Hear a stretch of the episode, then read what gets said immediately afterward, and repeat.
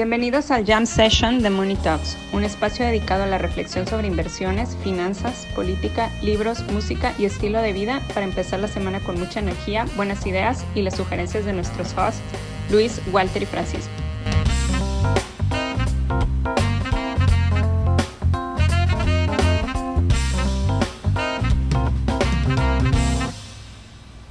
Ah, pues bueno, bueno, este, mal, mal de muchos, consuelo de, de tontos.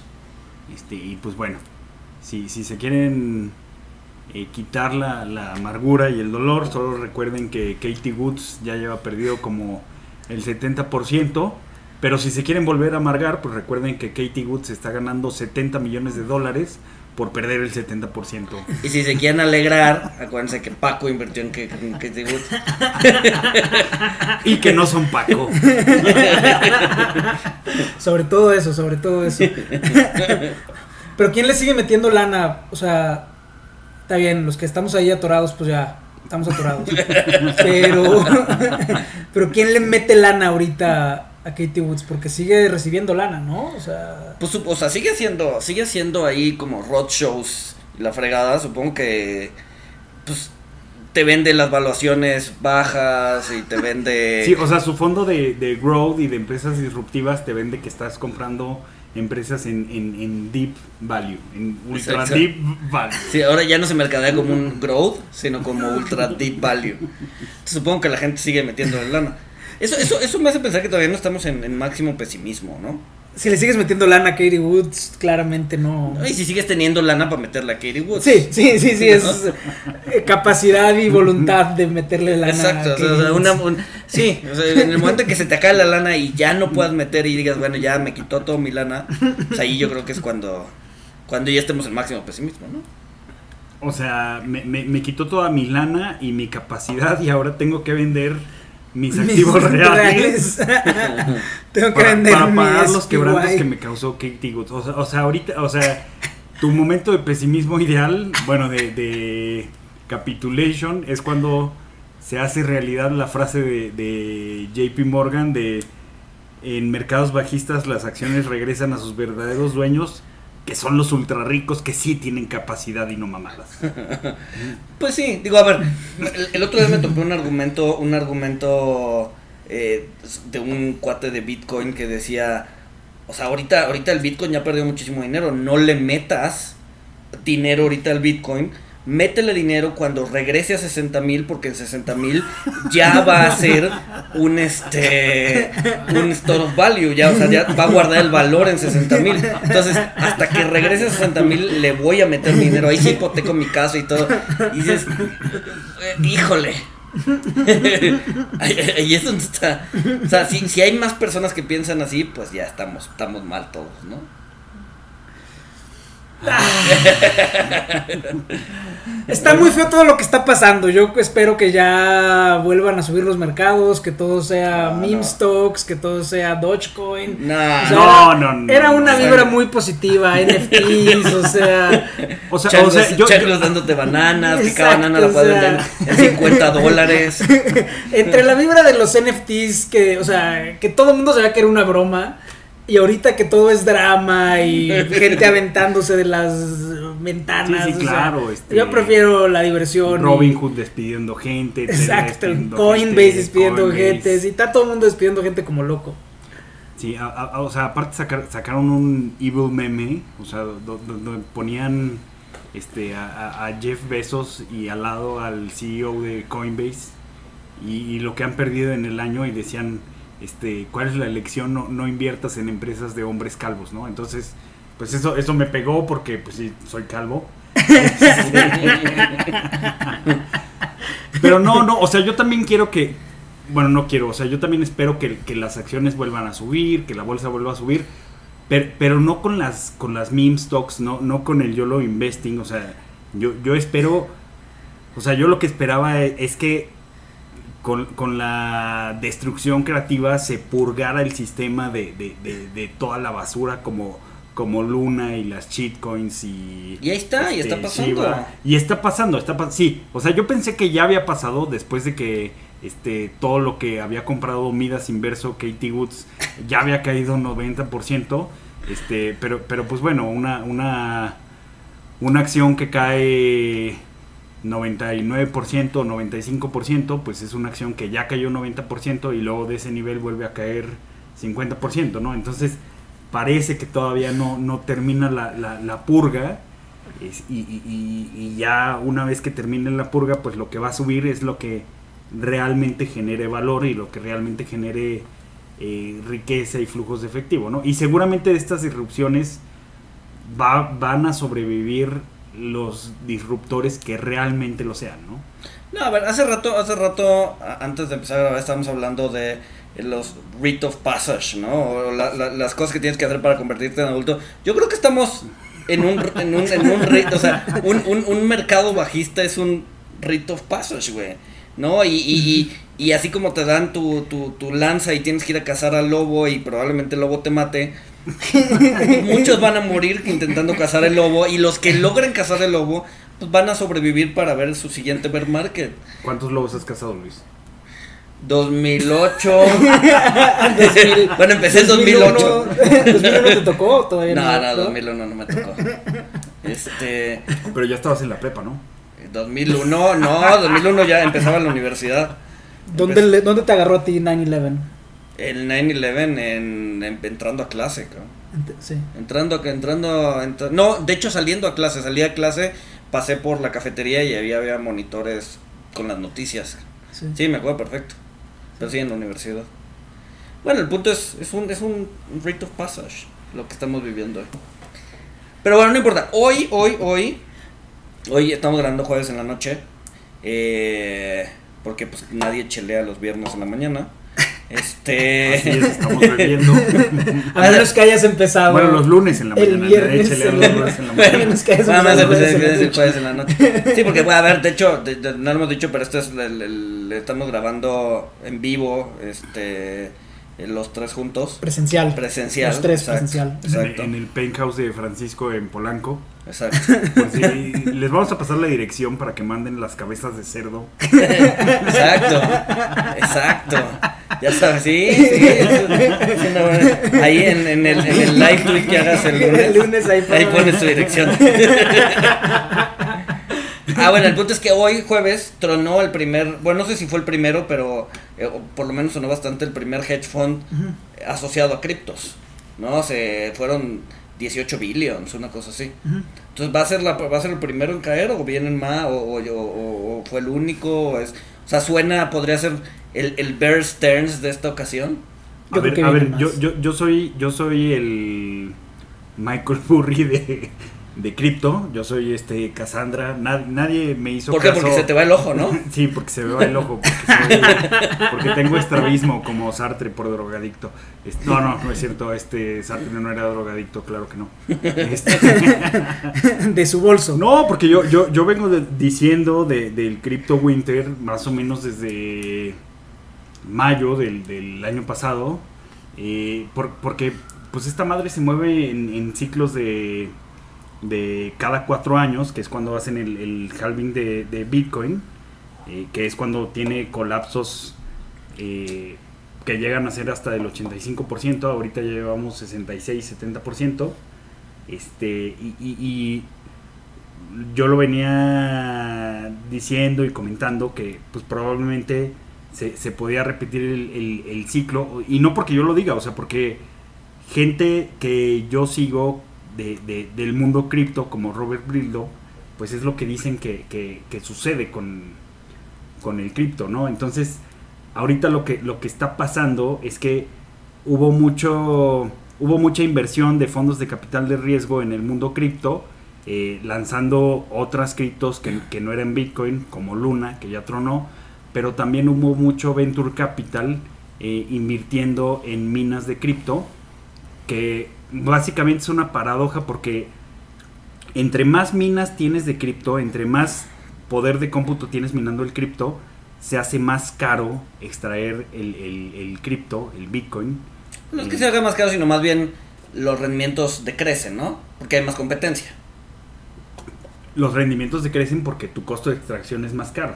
Sí. Entonces, hubo, hubo o sea, de la, de la parte de minería, lo que, lo que yo he visto y lo que yo conozco, hubo muchísima inversión ahí, se incrementó muchísimo el poder de cómputo y ahorita, al, al precio que está ahorita el Bitcoin, muchos mineros y muchas minas y muchos eh, fondos de capital privado, fondos de venture capital, están muy abajo de sus costos. Que, además, lo- los que minan Bitcoin guardan las Bitcoins o guardan las criptos.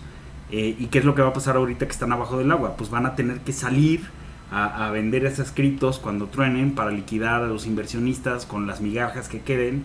Y pues eso te va a causar un Minsky moment, te va a causar más bajas en el precio de- de- del Bitcoin y te va a causar más truenes de, de hedge funds y de No, a ver, el- que, que tengan exposición a cripto. Digo, a lo mejor no pasa, pero pues No, mi tema, mi tema con lo del hedge fund era que igual, o sea, ya están tronando estructuras Institucionales. institucionales. Eh, más que, o sea, sí, Luna tronó y se llevó a mucho retail entre las patas.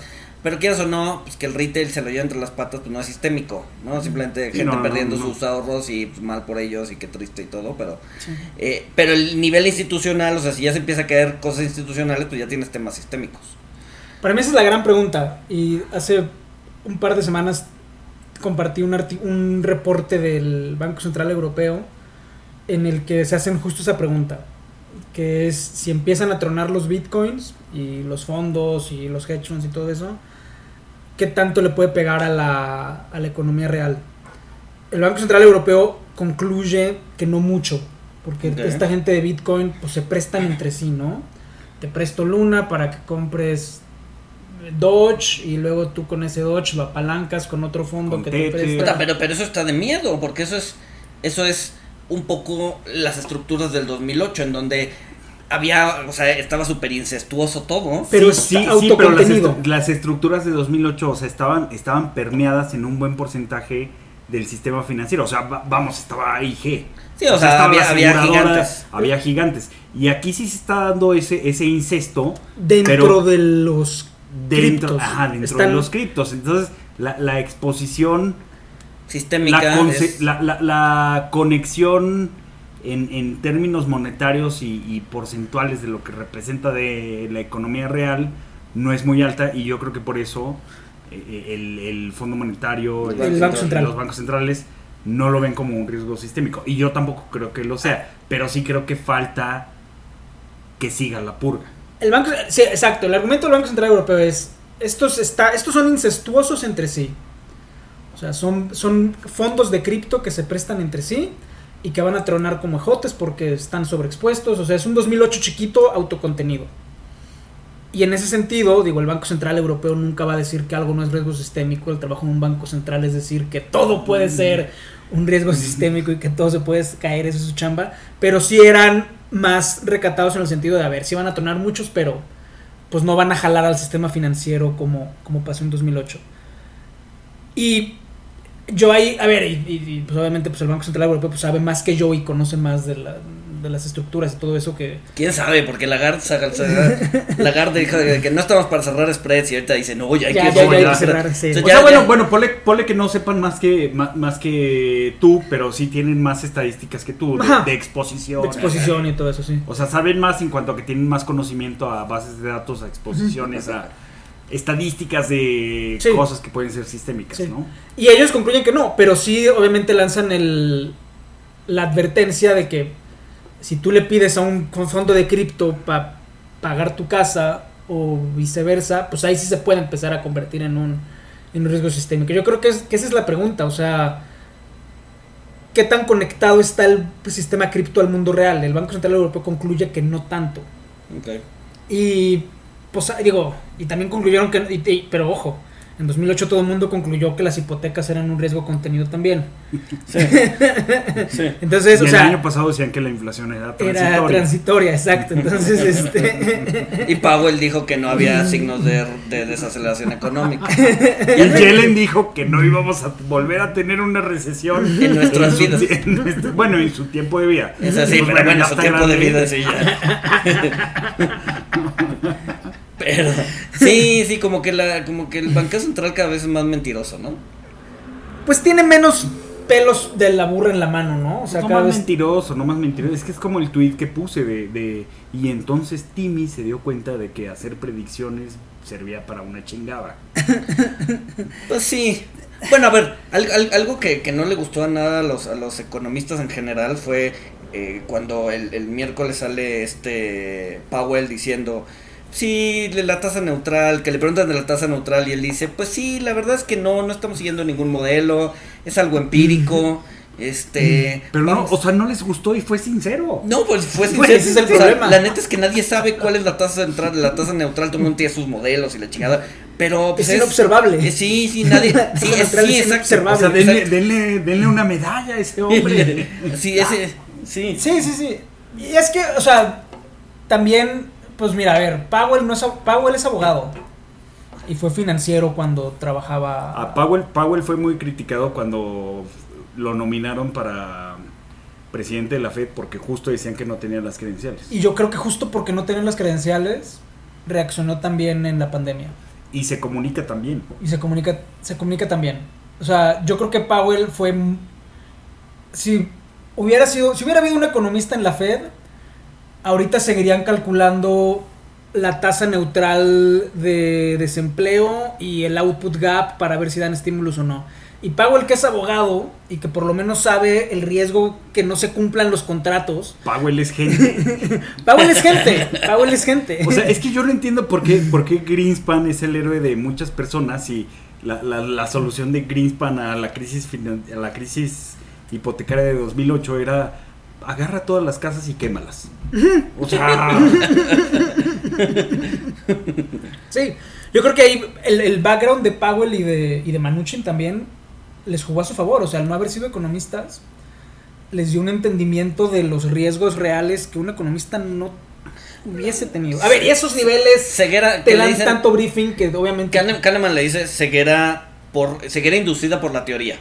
Exacto. ¿No? O sea, que te enseñan tanto que las cosas son así, así, así, así, Ujú. que pues las intentas cuadrar en el modelo que te enseñaron en el doctorado, Sí, cabrón. sí, ¿no? sí, sí, sí, sí. Cuando en realidad pues, la realidad no cuadra, no, no, o sea, no cuadra en, en, en el modelo. Como ¿no? ahorita. O sea, exacto. Powell no está cegado por el poder de los modelos. No, Por- por la teoría porque No los económica. entiende.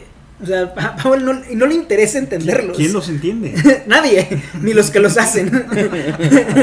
No, deja tú entenderlos, güey. Probablemente los puedas entender y pero son tan limitados para en- para para darle o para para hacer shape de la de la realidad, o sea, no no no no no no son un buen fit para para la hacer realidad. fitting de sí es que haces fitting de la o sea no no lo que termina pasando es que no no haces un modelo que encaje con la realidad porque es muy complicado sino que terminas haciendo termina siendo delusional queriendo hacer que la realidad encaje, Encaje. en tu modelo Tu modelo, sí, claro.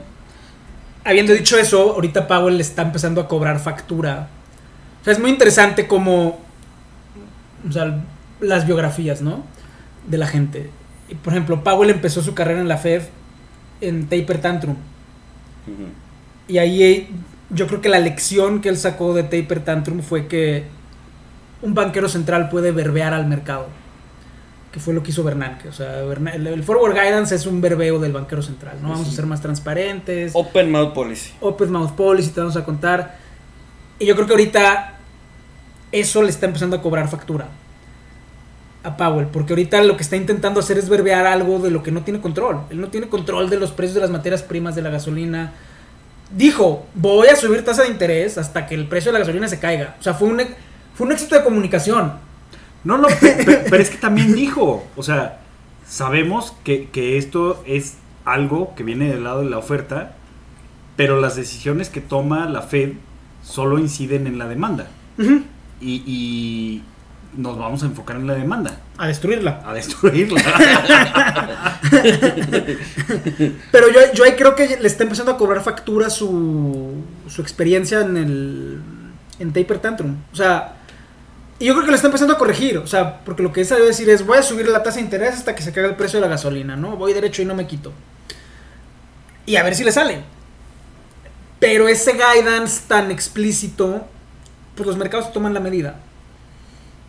Los mercados terminan tomando la medida, porque ya sabes para dónde vas. O sea, ya ahorita estas estimaciones de que el 4% para cuando termine el año, o sea, un banquero, o sea, a Greenspan justo le celebraron lo opuesto, que no hablaba, ¿no? Que, que, que eran casi casi que balbuceos sus conferencias Sí, eh, de prensa. Sí, era, era jargon. Era puro jargon y nadie le entendía nada, pero todo el mundo le aplaudía porque se ve muy inteligente. Y yo creo que ahí Powell está extrapolando además sus experiencias pasadas. Pero Powell corrige, o sea. Sí, al- corrige. Al, menos Powell corrige. O sea, Powell porque, corrige. porque Powell se dio cuenta de- del, del error que había sido decir que la inflación era transitoria. Y lo corrigió. Y no sé si vaya a corregir esto del peak inflation. O sea, de que la inflación ya hizo pico y como dijo Luis González, no importa cuándo leas esto. eh, pero la inflación va a ser pico el siguiente trimestre. No importa si es un trimestre de 2022 o de 2023 o 2024. Pero creo, cre- creo que Powell corrige y creo que Powell sí, sí ha comunicado mejor y corregido mejor. Y también en la discusión, la discusión sobre política monetaria cada vez parece más un partido de dominó en una cantina del DF, en donde tres de los cuatro jugadores están pedísimos y dan puntos de vista incoherentes que hasta se contradice. O sea, yo cada vez entiendo menos la- lo que le reclaman a, a Powell. Creo que cuando la gente habla de política monetaria habla como de 25 cosas distintas a la vez y dan todos los puntos de vista posibles sin... Sí, el chiste es marear y El cada y cada y, y, y allá en Estados Unidos son todavía más más este, yo creo que es más cantinero, o sea, son 11 pelados. Sí, Son 11 personas discutiendo cosas que puta, yo creo que ni entienden, o sea, que no, a ver si entienden, pero más bien que, que, que no saben ni hacia dónde van, cabrón. Aquí por lo menos en México son 5. este, allá son 11, cabrón. Sí. Puta, qué miedo. Esas juntas de. No, a ver, son 11 con voto, pero además tienes más gente 23, metida. Son 23 en Son, total. son Son 23. 23 con voz Ajá. y 11 votan, pero los 23 gritan. Sí, exacto. Mm, O sea, no manches. Y eso agrégale que han de estar con el teléfono viendo Twitter. sí, claro. O sea, cuando está hablando Powell, pues los otros 22 están. Están viendo memes Están de viendo- Doctor Farid Patel. exacto, exacto. O sea, entonces, o sea, la teoría que están poniendo sobre la mesa es que seguramente que, que los memes de eh, Powell con la impresora vino o fue creado por alguno de esos 22 personas No, mientras Powell la hablaba, No tengo pruebas. pero tampoco dudas. No, sí, es tal, tal vez fue Neil Cascari. ah, y, y otra cosa, o sea, hablando de predicciones, o sea, tú, tú te metías a ver quién eran los miembros más hawkish de la Fed y, y te encontrabas con que Esther George eh, era, era la más hawkish, ¿no? Entiéndase como hawkish, la, la que más quiere subir tasas de interés, este promotora de la destrucción creativa. Y resulta que en, en la última votación, que, que subieron 75 basis, que sorprendió a los analistas, pero no al mercado, ¿quién votó por, por no subir 75 y subir solo 50? O sea, este es George. O sea, e- es una paloma en el cuerpo de un halcón. Pues.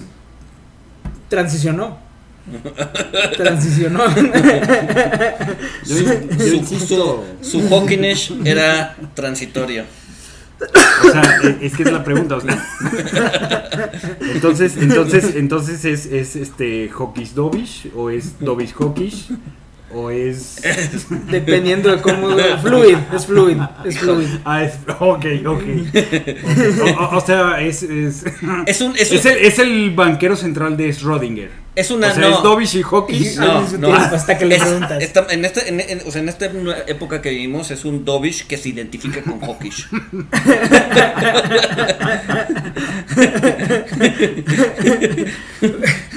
Junio, mes de la diversidad. Exacto, exacto.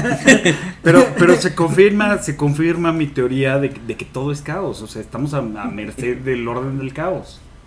Pues sí, es jueves en la noche, estamos tomando cerveza. es, es- es más probable que pensemos así. No, pero sí, todo, o sea, todo este- tiene un factor de suerte. O sea, a ver, yo sí creo que en diciembre del año pasado la inflación era transitoria. Yo también. Sí, o sea, yo, yo, yo sí creía ese discurso Yo también. por- porque no había una guerra en puerta. O sea, lo que ha hecho que la inflación siga, siga subiendo Es la guerra. es la guerra. Es la y, guerra, y- y el exacto. problema con. No, y, y eso no existía en diciembre. Y eso sí iba para abajo. A ver, si volteas a ver, y, y te digo porque yo hice un, un, un análisis usando un, eh, un análisis del Banco Mundial de los commodities que los, los este, lo publicaron en octubre. ¿no? Y los pronósticos del Banco Mundial para los commodities para este año era que subían máximo 3%. A ver, tú, tú y yo ¿Qué hicimos un episodio donde, donde decíamos que estaba cabrón que, que la inflación saliera tan alta porque... Tenías la- que tener las mismas tenías presiones que tener las mismas presiones, o sea, que el 2021. Exactamente, o sea, el, el- el- el petróleo se, se tenía que volver a, tendría que volver a tener una tasa de cambio muy, muy alta. Tenía que subir a 120. ¿Y dónde está ahorita? 120, güey. Sí, sí, sí, pero obviamente, obviamente, pues na- nadie tenía. Pero son cosas que siempre pasan, o sea, na- na- nadie tenía en la mente que, que- No, por eso, pero, o sea, si no hubiera habido todos estos choques que estamos viendo ahorita, pues iba a ser transitoria.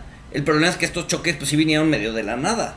O sea, en Como diciembre. siempre. En diciembre la inflación era transitoria. Yo a ver, otros choques que vinieron de la nada: Brexit, Trump, eh, Trade War. Sí, bueno, COVID. pero, pero no eran choques necesariamente inflacionarios. O sea, ahorita se dieron. No, pero fueron otro tipo de choques.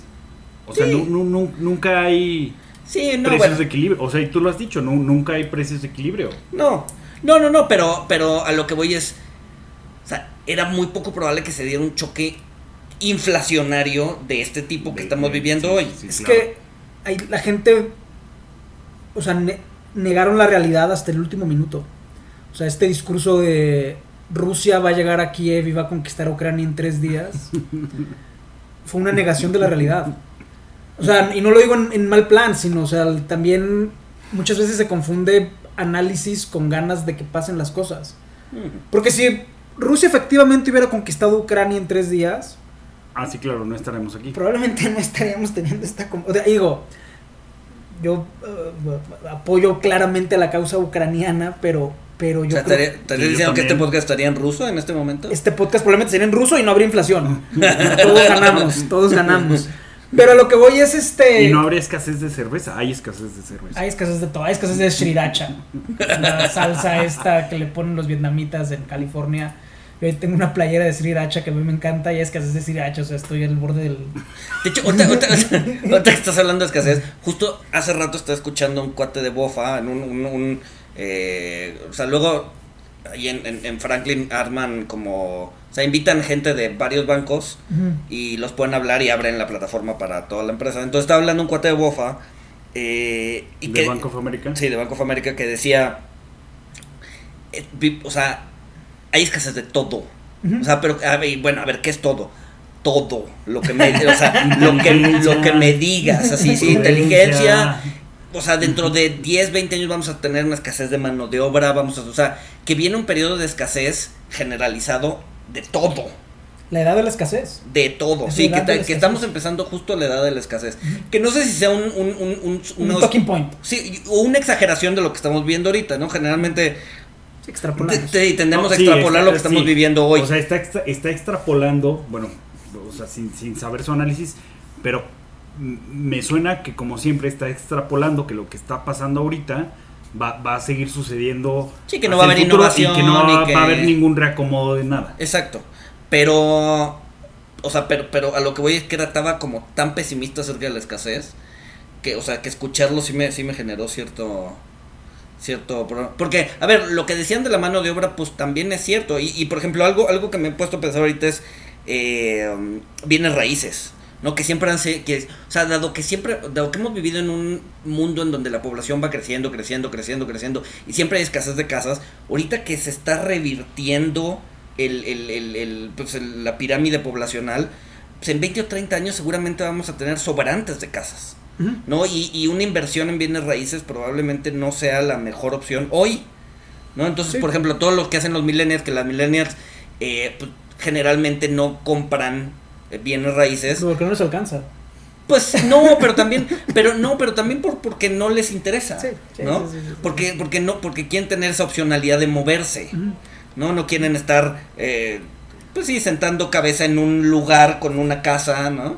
Este, pero pues a lo mejor sea, puede ser el- como la mejor forma o el, o el mejor consejo de invertir es no compres bienes raíces porque pues, igual y en 20 o 30 años pues va pa- o sea, van para abajo, dado que va a haber Sobrante de casas. sobrante de casas y, y menos gente, ¿no?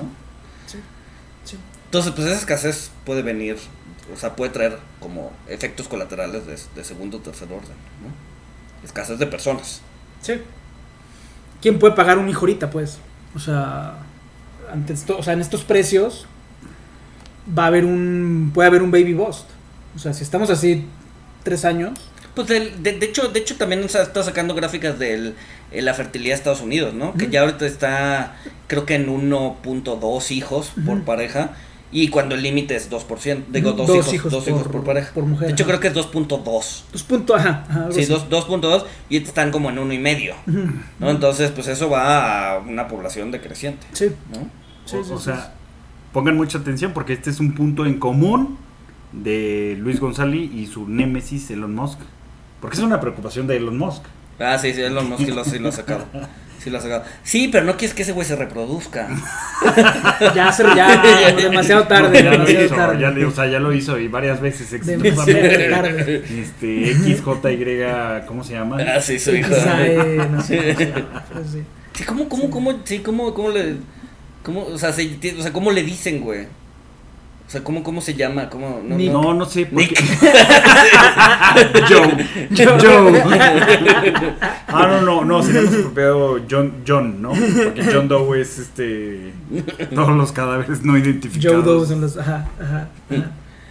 Sí, bueno, en eso sí tiene razón, Mosca. Sí. Todo lo demás no. Sí, son tiempos difíciles. O sea, Mira, va, va a llegar otra pandemia donde la gente se tenga que volver a encerrar y se merme la población. Y como la gente va a estar encerrada, va a tener que, no va a tener nada más que hacer más que tener hijos. Pues Entonces, eso no pasó en... no pasó ahorita. Sí, no. Bueno, muy, creo que muy al inicio sí. Pero a ver, van a tener hijos, como dice Paco, con, con un asterisco en su nombre que no van, o sea, que van a ser, que van a ser cero social skills. Dificultad para leer, Exacto. aún más para escribir. Sí, que salir de la casa les va, que les va a causar ansiedad, güey. Este, Ahorita, es un- ahorita estamos en una situación en la que el liderazgo político debe, y no va a pasar, es lo que hablamos la semana pasada, pero es una, es una situación en la que lo único que nos va a sacar es el liderazgo político.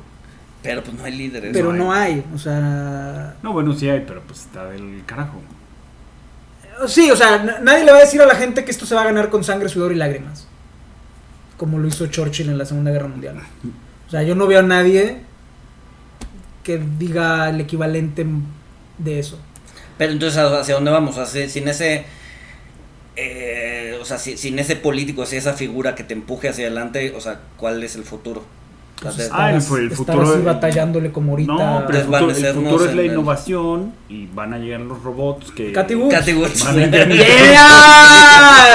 Sí. ¡Métanle lana a su fondo de Katy! no, porque ¡Métanle Katy- lana! Porque Katie Woods invirtió en, en, en, en videollamadas, en, en bicicletas con una son pegadas. importantísimas. O sea, Katie Woods no, no, no invirtió en, en la disrupción que verdaderamente va a ser disrupción. Sí, no, o sea, yo, yo, yo sí creo que el, el dinamismo va a llevar a que la innovación disruptiva siga Nos saque de cambiando esto. esto. y nos saque de esto. ¿Cuál? No sé. Pero ¿qué es sacarnos de esto? O sea, De tu pesimismo, Luis González. de tu pesimismo. no, pues a ver, la población, ¿qué? O sea, la población va a seguir decreciendo. O sea, la gente ya no quiere tener hijos. Infra, pues no están construyendo para. O sea, la única innovación, cuaque innovación que puede contribuir algo, es GMOs. Para ya no comprar eh, organismos genéticamente modificados. Para ya no comprar trigo de Rusia. Pero no quieren hacer Pero eso. nadie quiere hacer eso. Satánico y la- Exacto. Pero lo demás es muy tradicional. O sea, mejorar infraestructura, reemplazar infraestructura para ya no quemar gasolina y tener paneles solares, energía nuclear. O sea, eso es muy No, los- tradicional los- los y es más paneles- Los paneles regulatorio. solares necesitan tierras raras que, que joden el planeta, entonces... No, no, Pues, pero hablamos, hablo de precios de petróleo. O sea, Ah, ok. pre- hablo de precios de petróleo, o sea, independientemente del impacto ambiental, pero, o sea, No, pero todo el mundo va a tener coches eléctricos pero es más regulatorio. con generadores de, De carbón. de electricidad impulsados por carbón. que viene de Rusia, entonces estamos en las mismas. Pero es más regulatorio, o sea, yo el tema de la innovación, o sea, y te digo, siendo un ferviente creyente que la innovación es la que siempre nos saca de todos los problemas, hay Te muchas equivocaste de innovación. Y- pues, así pasa. Salvo ahorita que todos los problemas de Paco vienen por la innovación. Pero ahorita es regulatorio. O sea, no se construyen plantas nucleares no porque no existe la tecnología, sino porque la regulación lo permite. No se modifican las infraestructuras que permiten que entre más alimentos a los lugares. Sí, no, a ver, cualquier, o sea, cualquier, en- en- cuando estamos en el punto de casi no retorno, incluso cuando ya lo hayamos cruzado, sea, al final le terminan echando dinero al problema y salvan el, el- o sea, porque al final del día es un tema de voluntad y dinero, ¿no? Y no es de dinero, es de voluntad. Es de voluntad. Es de voluntad, Es dinero. Bueno, sí, voluntad y el dinero viene con la voluntad. O sea, dinero sobró los últimos 15 años. Bueno, sí, ok. Eh, Sí, y, y ve. No, y de visibilidad, y de visibilidad, porque quizás resolver un problema que hoy por hoy no es un problema, por ejemplo, el agua. ¿No? Mientras todo el mundo tengamos agua, ¿para qué van a hacer obras los políticos para resolver temas de agua si no es visible? ¿no? Entonces, en el momento en que te quedes sin agua y un político venga y lo resuelva, pues se convierte en el héroe. El problema ahí es que hay problemas. O sea, ese tipo, ese argumento funciona mucho con problemas súbitos. COVID. Es un problema que surgió de repente y el Trump lo billeteó y amenazó de muerte a quien tuvo que amenazar de muerte para que lo resolvieran. Pero cuando es un problema gradual, o sea, la Monterrey que ahorita no tiene agua nadie más que los campos de golf, se lleva advirtiendo 40 años, pero el desgaste ha sido tan gradual y va a seguir siendo tan gradual que no te das cuenta. No, no, no, hasta, que se vuelve una crisis. Hasta que después de dos años la gente dice, güey, no podemos seguir viviendo así. Y hay temas sociales. Es que si estás en un stop and go gradual, o sea, si- es como un bear market, ¿no? Es como un bear market en el que tienes altas y bajas, pero con una tendencia a la baja. Que ya estamos, ya estamos en bear market Es porque como ya- el, el- el sapo en la olla. Es el sapo en la olla. El, el dilema del sapo, es, ese tema de el punto de no retorno, el sapo en la olla nunca se da cuenta cuando no pasa el punto de no retorno, Sí, sí, sí. hasta que ya está frito. Sí, sí, sí. Y ahí esos problemas son los que a mí me preocupan. Porque no te das cuenta, ¿no? Llevas 40 años diciendo Monterrey se va a caer sin agua, Monterrey se va a caer sin agua, el cambio climático, el cambio climático. Y pues no te das cuenta, y pues ya lo estás viviendo ahorita. O sea, ahorita... ¿Cuál va a ser? En 200 años las gentes que... Las computadoras que van a reemplazar a los humanos. ¿Cuál- ya vamos a estar muertos. bueno, pero los que estén, ¿cuál va a ser el punto de no retorno? En, un- en algo que es tan gradual, o sea, cuando se terminó de quemar California o cuando... o sea, ¿cuál- hay, hay crisis que no... Hay, hay Ah, sí, tienes razón, sí. O temas sea, que no tienen punto de no retorno. sí, sí, sí. Generalmente eh, tiene que ser algo súbito. Ajá, el desgaste es... Cuando el desgaste es gradual, pues no le encuentras el... Es muy difícil identificar la crisis, o sea... Pero a ver, ¿tienes, ¿tienes ejemplos de puntos de no retorno para este podcast que es para empezar la semana con buena vibra y... A ver, por, ejemplo, el, el caso de agua en esta ciudad de, Sudaf- de Sudáfrica. Cape Town. Que sí, sí, sí, sí, Ajá. sí. Que estaban, o sea, A una semana de que dejara de haber visibi- agua. vi- visibilizaron el, el- el- el día cero. ¿No? Y, y sí lograron, digo, ahorita no sé cómo estén, pero, pero ya nos he escuchado, entonces supongo que tienen agua y están bien. pero sí lograron, este, pues por lo menos evitar el... el, el- El, sí, el, quedarse el día cero, agua. el día... Sí. Sí. Sí. Em, pues sí, o sea, ahí, eh, a ver, el caso de Cape Town no lo conozco también, pero el, el de Sao Paulo sí. Sao Paulo, Brasil sí. Que también estaban a, a dos semanas de quedarse sin agua y empezó a llover y se salvaron de milagro, o sea, fue Es que literal. eso- eso es una jalada. Oye, pero, pero, o sea, es que según yo, Ciudad de México ha estado a punto de quedarse sin agua por periodos. Sí, Ciudad de México lo que hace es que le quitan agua al Lerma que es el agua que va a, todo el occidente del país. Y cuando están a dos semanas de quedarse sin agua, pues escarban más para quitarle más agua al Lerma. O sea, ese- ese- ese- o sea, la Ciudad de México lo resuelve muy fácil, que es quitarle agua al resto del país. O sea, yo no sé, pero, pero es que de verdad, o sea, si, si tú lees las, las profecías de lo que iba a pasar con el petróleo, con el oro, con, con muchas cosas, este, o sea, en, en, en los 60s, en los 70s decían que para antes del cambio de milenio ya no, no, no iba a haber petróleo o que el barril de petróleo iba a estar en mil dólares. O sea, nada de eso se cumple porque nada, nada de eso tiene en cuenta La innovación, la que- capacidad que de el innovar. mundo, o, o sea, más allá de la innovación, pues el dinamismo. O sea, y finalmente que, que, pues las cosas se reacomodan. Eh. Hay una hay una historia muy buena que, que no, no he podido encontrar la historia original, pero es una isla don- donde hay zorros y conejos, este y de, de repente los zorros se em- empiezan a tener sobrepoblación, empiezan a matar muchos conejos, este y llega un economista y dice, "No, pues los zorros van se van a van a desaparecer porque van a matar a todos los conejos." Este y todo y la isla se va a quedar desierta.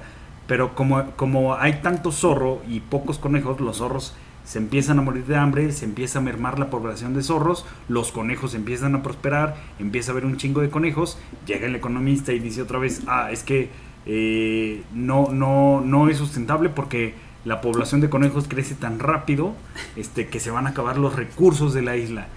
Y otra vez pasa lo mismo, pues como hay tantos conejos, pues otra vez los zorros pueden volver a Sí, nunca prosperar. hay un equilibrio. Nunca hay un equilibrio, eh, o sea, el, el equilibrio es dinámico. El equilibrio dinámico. Y nunca se, o sea, no se tiene en cuenta eso. No, Sí. no. Es el orden del caos, vivimos en el orden del caos. Y, y el caos se va a encargar, obviamente vamos a sufrir y van a pasar muchas cosas. No, y a ver, y un equilibrio puede venir justamente de esta bajada de la población. La gente no quiere tener hijos porque el mundo se va a acabar, porque ya no hay agua, porque está el calentamiento global, la flagrada. Ajá, Entonces, sí. probablemente dentro de 20 o 30 años ya no vamos a hacer 8 mil millones, ya vamos a hacer 4 mil millones. Ajá, y las Y- casas van a estar más caras. Probablemente sí, Y pero tu ya consejo no. de no compren casas en 200 años. No. Van a decir, ¿por qué mi papá escuchó ese podcast? y Soy pobre.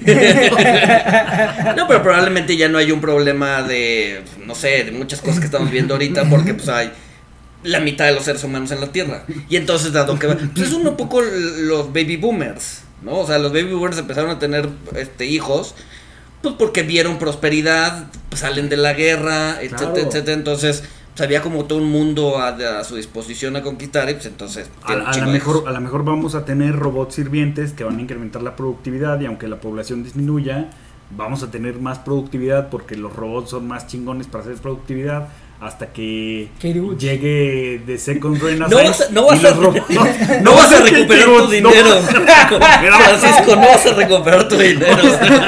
Peloton va a quebrar, güey. Ya está quebrado, ya. Pero sí, o sea, van a llegar los robots, una nueva economía, hasta y vamos a prosperar con ellos hasta que llegue el Second Renaissance y nos maten y nos encierren en la Matrix. ¿Por qué nos importan estas cosas? No sé, como dijo Keynes, en el largo plazo todos estaremos muertos. O en una valla en la Matrix. No, fíjense que Nassim Taleb dio una conferencia sobre inteligencia artificial Ajá. Que no la pude ver, pero También te tiene bloqueado YouTube. no, es que no, no la hizo pública, no fue pública. O sea, nos vas a verbear sobre una conferencia que no viste, básicamente. Pero vi los comentarios de un güey que la vio. Pero, o sea, los puntos eran que Nassim Taleb habló de que la inteligencia artificial lo que trata es de optimizar todo. Ajá. Y cuando optimizas todo, haces los sistemas más frágiles. Sí. Ah, sí, sí, sí. Ese güey está en contra de la, de la optimización y de la eficiencia, ¿no? Que busca redundancias todo el tiempo. Sí. ¿no? sí, que por eso sí. tenemos dos pulmones y dos riñones y. Ex- Ah, exacto, sí. porque, porque, somos o sea, redundantes y la redundancia permite la supervivencia. La redundancia te, te, te da. te robustece. Sí, sí, sí, sí, sí. Es antifrágil. Bueno, no te robustece, te hace antifrágil. Sí, Exacto. sí, sí. Y la, inter- y la optimización que haga la inteligencia artificial en la Matrix no va a ser antifrágil. Ah, porque los robots eh, eficientizan. Exacto. Mm. Entonces, Pero eso es en 200 años, entonces. No importa. Un poco como que me perdí. no, pero está bien. O sea, son tiempos difíciles. Son tiempos introspectivos. Em, no, como cuando. ¿Por qué me ven con cara de.? no, no, no, estamos esperando el. Estamos, La estamos, introspección. estamos introspeccionando. Estamos esperando el introspeccionando. ramalazo. Exacto. No, o sea, este tipo de crisis en las que está todo tan movimentado y hay tanta violencia y hay tantas cosas y, y- y hay tanta incertidumbre, tienden a favorecer eso, a la introspección. Porque el exterior se empieza a tornar hostil. Es que sí, o sea, para algunos, pero para otros también tiendes al valemadrismo, ¿no? O sea, al, al hedonismo. O sea, dado, dado que todo está tan, Tan- tan de la chingada, entonces pues buscas el placer por el placer, ¿no? El Sí. hedonismo puro, más que la introspección. Entonces como que están los dos polos, Sí, ¿no? sí, sí, sí, Pero sí, no sí. puedes buscar el placer por el placer, porque, o sea, como por ejemplo los, los romanos que comían hasta vomitar, este, pues no puedes comer hasta vomitar con la inflación tan cara, tan, tan alta. Bueno, haces fasting hasta... Pero eso no es placentero. A las nuevas generaciones sí les gusta hacer fasting, güey. Ok, estamos en la decadencia.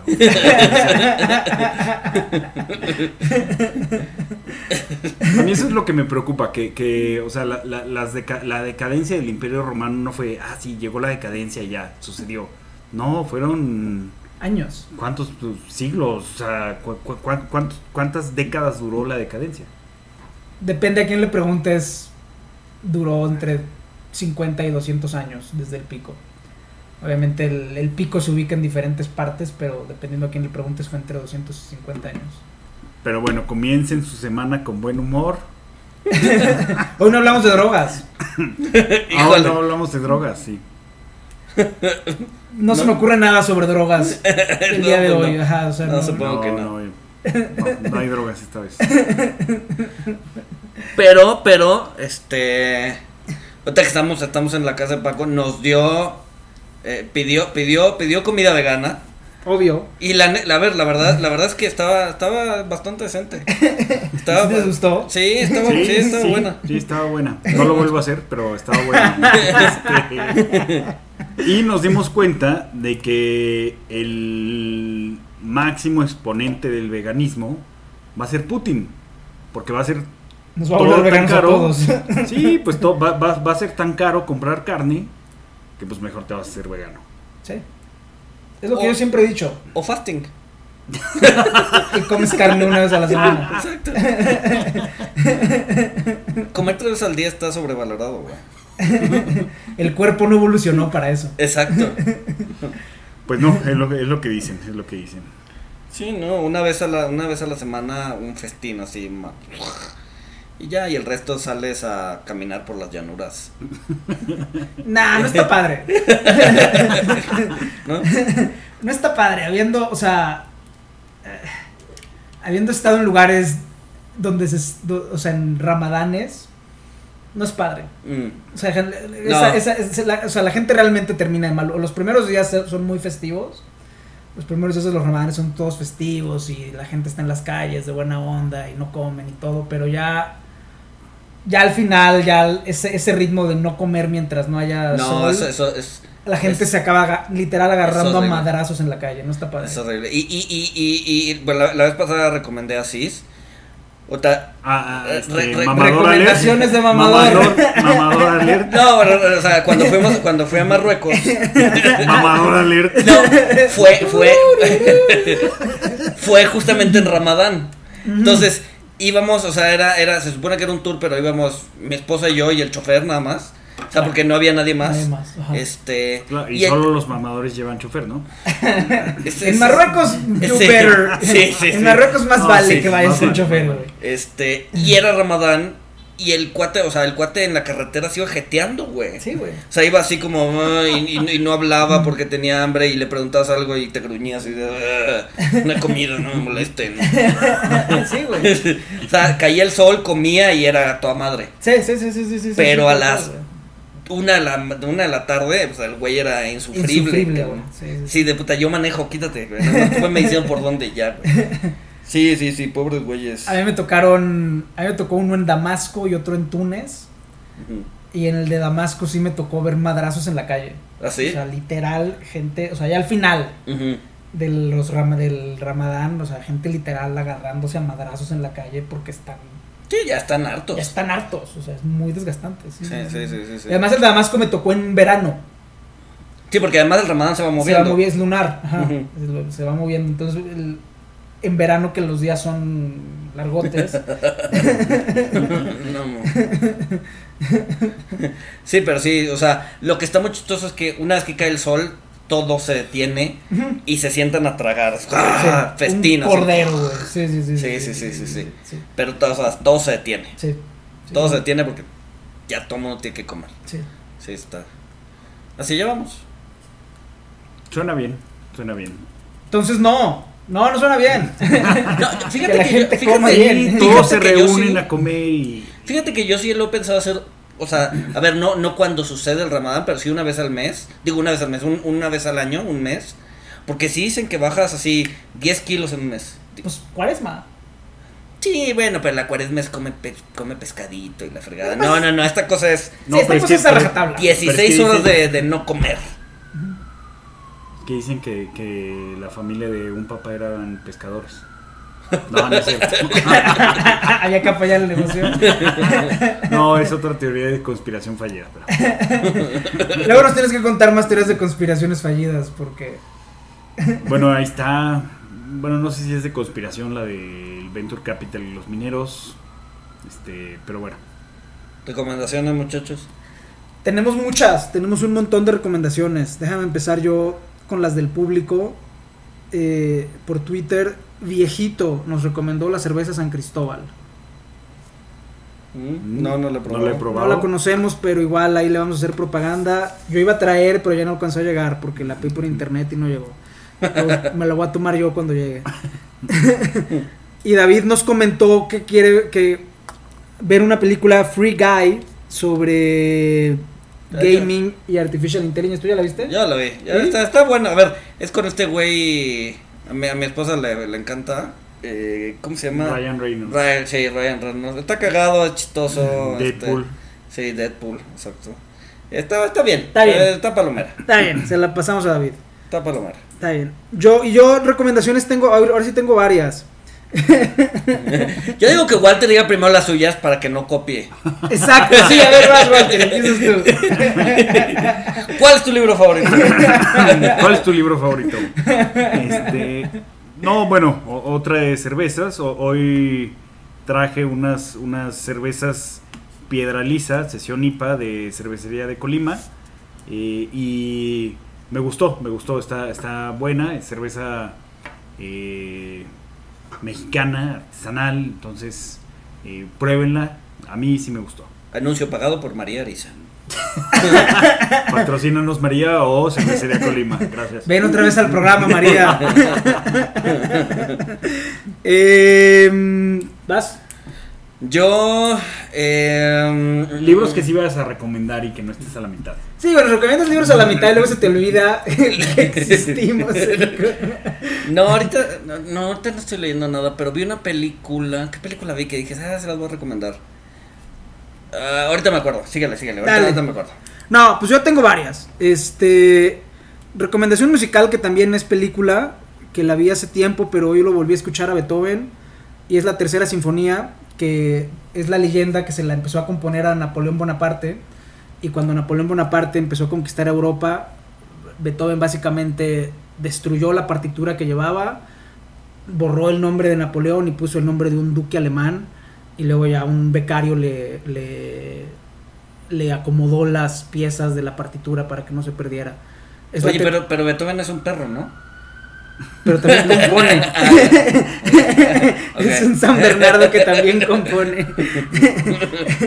y toda esa historia está en una película muy buena que está en, en el canal de la BBC de YouTube, que se, eh, la película se llama Heroica, que es el título de la sinfonía. Entonces vean la escúchenla y vean la película. Otra recomendación de película que la comentamos en Twitter esta semana, el Hotel Jacobian, Mm, eh, que es una novela de Mahfouz. sí. Ajá. Sí, pero, pero eso, o sea, se ve que no es conseguible. ¿O, o- o dónde la encuentras? Pues yo tengo el DVD.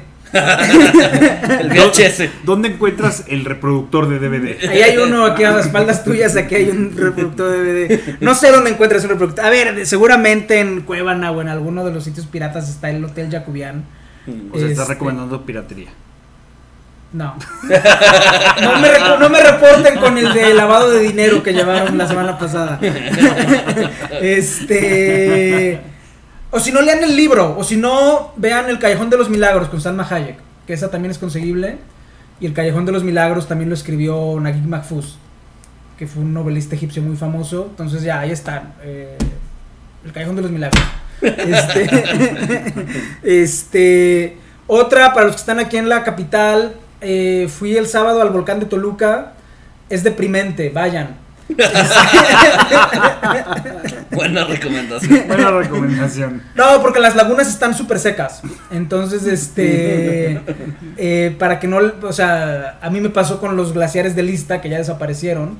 Entonces, antes de que desaparezcan las lagunas del volcán de Toluca, pues vayan a verlas antes de que antes de que les pase lo mismo que a, Que que a los glaciares de. Lista.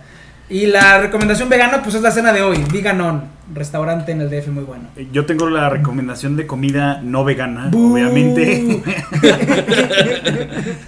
creo, que, creo que no la he recomendado, pero ahora que estuve en Ciudad de México, fui por segunda vez a eh, los auténticos tacos del Pato Manila eh, en Condesa. Ah, sí.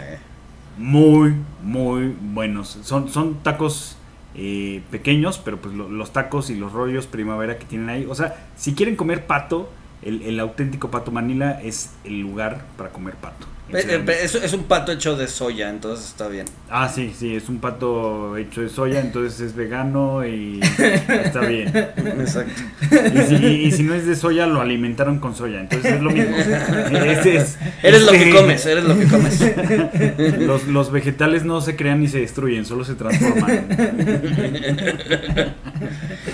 Y no me acordé de la película, güey. No, Porque mames. la, porque la vi. ¿Cuándo la vi? ¿Cuándo la vi? ¿Cuándo la vi? La vi el domingo. No me acuerdo. No me Bueno. acuerdo. No me acuerdo. Les recomendamos que tomen vitaminas para que no les dé Alzheimer. Eh, no me acuerdo, no me acuerdo. Bueno, no importa. Bueno, a ver si quieren que les recomiende algo. eh, si les gusta la historia, el libro La Isla de la Pasión de eh, Laura Restrepo, que justamente habla de esta isla que antes era de eh, México, que se llamaba la Isla de la Pasión, que ahora se llama Clipperton. Clipperton, este, y de cómo eh, los mexicanos, bueno, llevaron varios mexicanos a la isla y pues prácticamente los abandonaron ahí a su suerte, terminaron muriéndose de hambre porque pues la revolución no los ayudó, Es que sean fasting. Hacían fasting, eran los, eh, Se acabaron comiendo a sí mismos, O sea, ¿no? sí, y uno sí, se sí. nombró rey. exacto, uno se nombró Cuando rey, los franceses no podían creer el grado de barbarie al que Exacto. habían O sea, el señor Exacto. de las moscas. básicamente. Uh, sí, una sí, Un a la, a la mexicana. Y, y de hecho, de hecho el, el- el cuate que fue a la isla, que no me acuerdo cómo se llama, que era un general, tiene una estatua en Orizaba, porque era de Orizaba. Este, pero sí está muy interesante, está muy interesante el libro, se lo leen en dos, tres días, está muy bueno, La isla de la pasión. es de la pasión. Y en la semana les aviso de la película que vi, que ya no me acuerdo cómo se llama. Mejor no la recomiendes, güey. Si no te acuerdas, Sí. ¿para qué recomiendas? No, pero mejor que está buena, güey. No se, no se va a acordar, no se va a acordar. Y esta es nuestra plática de drogas. Y pues bueno, sin más que agregar, más que un agradecimiento a los veganos a Putin, nos escuchamos el próximo lunes. Un gusto haber estado presencial por primera vez. Salud. Nos vemos.